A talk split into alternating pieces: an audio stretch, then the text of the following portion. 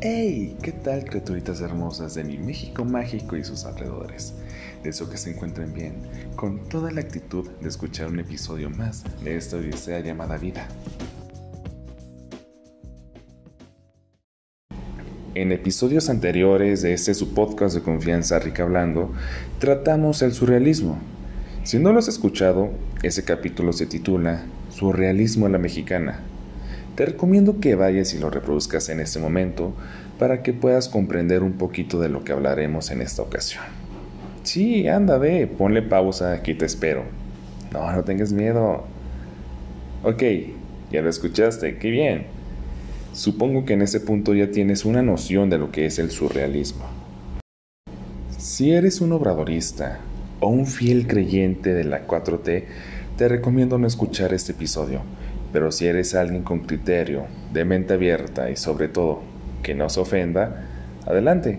Con este contenido no deseo ofender ni dañar a nadie.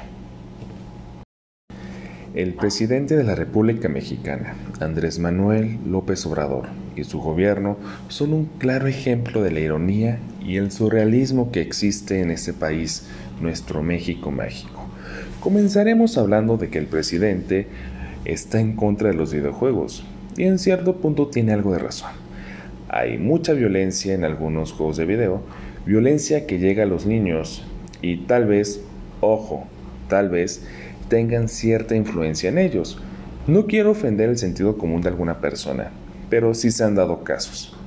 Con esto no quiero decir que todos los videojuegos dañen la mente de los niños y los niños digan, ay, voy a matar a X persona, oh, con esta granada la voy a estallar en la escuela. No, no, no, no, es como decir que todos los gordos son diabéticos o los metaleros son satánicos y ateos. Y no, nada que ver. Generalizar es malo. Retomando ese tema, en lo particular, a mí sí me gustaría que se respetara la clasificación de los juegos de video para mí sería lo ideal y que se respete, realmente que se respete porque hay cada padre irresponsable que compra eh, Call of Duty y se lo da a su hijo de 5 años. No, no, no, o sea, creo que hay edades para todo, pero es un punto de vista muy personal. Aquí la ironía entra en acción cuando el presidente no se ha manifestado sobre los narcocorridos y las narcoseries estas que engrandecen a ciertos personajes que han dañado a nuestro país con la violencia, con las sustancias ilícitas que trafican, con los actos delictivos, con los asesinatos, con todas estas cosas de sangre que han realizado y manchado nuestro país. Estos son programas y canciones que se escuchan a todas horas y, y quieran o no, se está haciendo parte de la cultura de, este, de esta nación. Y bueno, está bien. Vivimos en un país libre y todos tenemos derecho a escuchar, ver y decir como se nos pegue la gana. Lo que no comparto es que los niños estén expuestos a este tipo de contenido. Debería existir un horario para este tipo de programas, de proyectos, pero el presidente no se pronuncia sobre esto. Dice que los niños con los videojuegos ya generan violencia.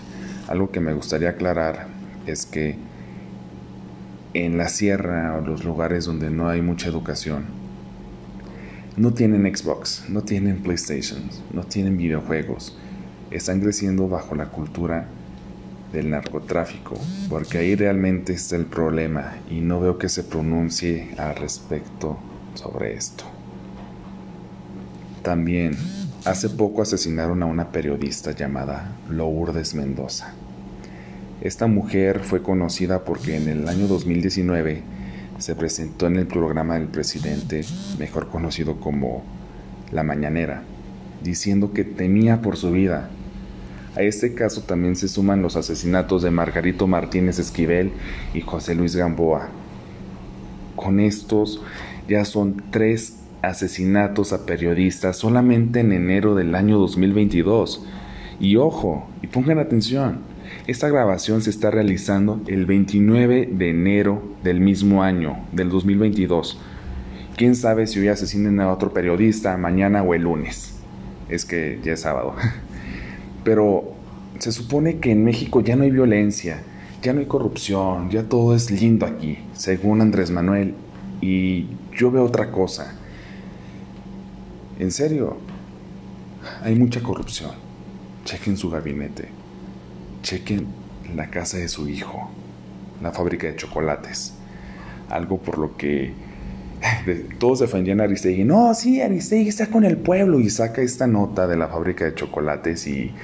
¡Ay, no! Ya se vendió. No, no, no, no, no, no. O sea, aquí entra otra ironía. O estás conmigo o eres mi enemigo. ¿Qué pedo? ¿Qué pedo? O sea, no están eh, respetando la libertad de expresión.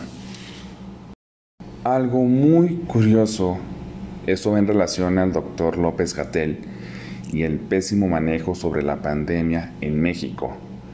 No puedo olvidar su estúpida frase. La fuerza del presidente es moral, no es una fuerza de contagio. Y debido a esto, personajes como lo fueron AMLO o Fernández Noroña no hicieron caso a las indicaciones de la OMS sobre el uso del cubrebocas y mantener la sana distancia y miren qué pasó. A los dos les dio COVID. Y lo interesante es que AMLO en México no usa el cubrebocas, no, no protege a su alrededor, pero pisa la tierra americana, llega a Estados Unidos de Norteamérica y usó el cubrebocas. Hay memes sobre eso, hay fotos sobre eso. Es un tanto burlesco a la población. Continuando con el tema de la pandemia, no olvidemos al gobernador de Puebla, a Barbosa.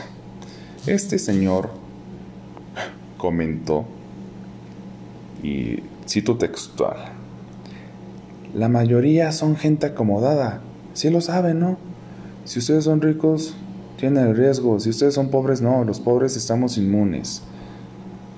Todos corren riesgo, no importa la clase económica a la que pertenezcas. Si eres pobre, si eres rico, no estás a salvo. Obviamente todos debemos usar el cubrebocas, mantener la sana distancia. O sea, la clase social no importa aquí. Eso es un discurso tan populista, tan, tan de mal gusto, la verdad. Vivimos en un gobierno muy surrealista e irónico a la vez, en donde si tienes denuncias por violación, por acoso sexual, el fuero te protege y puedes poner a tu hija para gobernar un estado, en donde puedes ser gobernador por el simple hecho de ser un futbolista, donde las ratas, donde las lacras se vuelven honestas solamente por cambiar de partido y unirse al presidente. Así es, vivimos en un México surrealista, desde la cultura hasta la política. Me gustaría hacer la aclaración de que no estoy atacando a nadie, solo estoy ejerciendo mi libertad de expresión, y lo comentado en este episodio tiene fundamentos.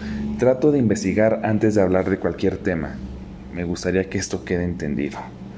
Una vez aclarado esto, quiero decir que me animé a realizar este episodio un tanto político, diferente a los demás, porque simplemente ya me cansé de ver toda la burla que están haciendo hacia la población. Y la gota que derramó el vaso, en serio, fue el asesinato de la periodista Lourdes Mendoza, en donde se actuó tarde. Ella ya está muerta y simplemente no se vale. Ella acudió en el 2019 a la mañanera a decir que tenía por su vida y dónde está enterrada. No, no se vale.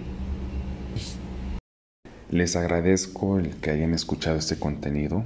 Sé que no es a lo que están acostumbrados, pero si llegaron hasta este punto, hasta este minuto, gracias.